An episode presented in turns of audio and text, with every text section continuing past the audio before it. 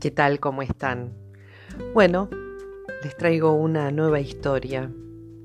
Una historia que, me fue contada en el día de ayer de una amiga compatriota que hace algunos años que vive aquí en Chile después de, vivir por otros distintos países como México y Estados Unidos.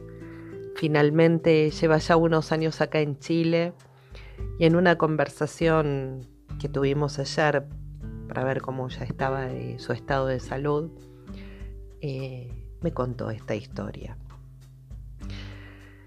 El domingo pasado, levantándose a la madrugada de su cama, em, se cae, trastabillando con la alfombra y, pega su cabeza en el borde de su mesa de noche. Este gran golpe hace que retumbe su cabeza, va hacia el baño y denota que está muy mareada. Entonces despierta a su esposo diciéndole, estoy mareada, en estos momentos ella eh, empieza a hacer un, un ruido muy extraño. Ella lo define como tenía que hacer este ruido que era la energía que no me dejaba ir, como que tenía que estar concentrada en ese ruido.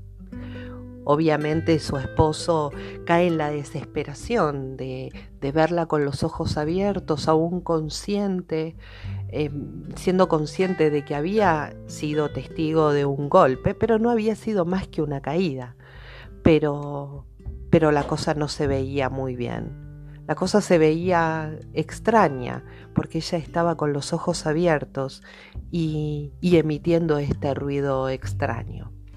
Se asustó mucho, comenzó su esposo a, vestirla, a, ponerle una campera para llevarla a la clínica, cierto que, y a llamar a sus hijos desesperadamente, viendo de que no sabía qué era lo que estaba pasando.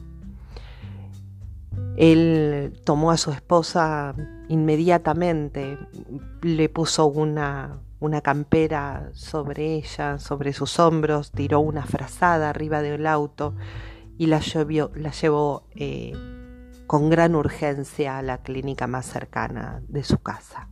Obviamente sus hijos cayeron en pánico al ver que, que, su mamá estaba en un estado raro, ¿no? haciendo un ruido y con los ojos entreabiertos, como ida, como no escuchando un gran susto se llevaron sus hijos, a lo cual su padre salió corriendo con ella hacia la clínica.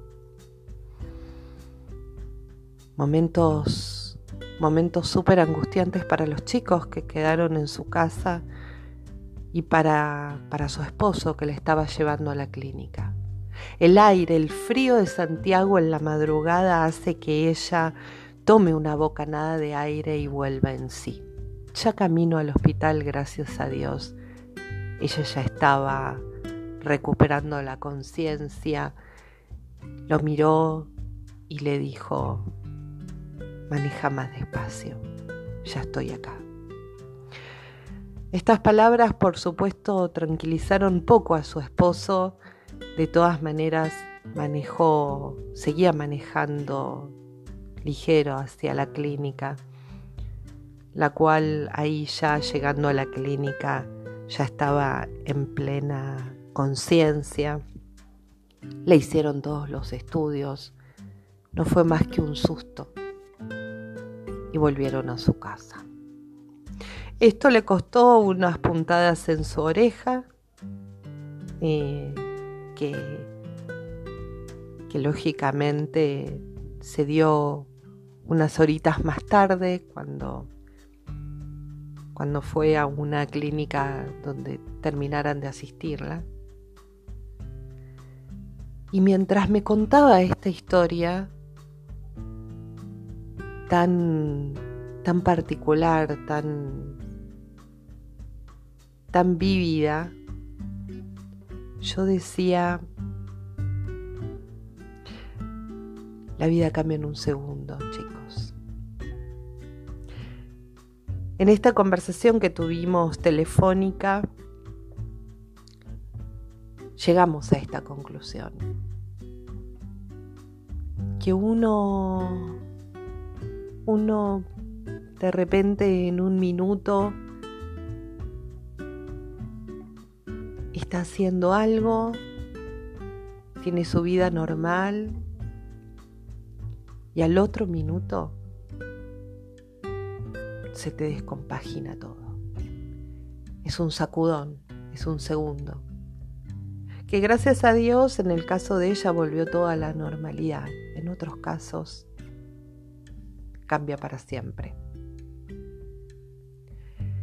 En este mensaje y en este aprendizaje que me dejó la experiencia de ella es, hay que vivir la vida full, con emoción, haciendo y agradeciendo cada una de las cosas. Vivamos el presente con toda la fuerza, con todo el amor y dedicación. Hasta siempre.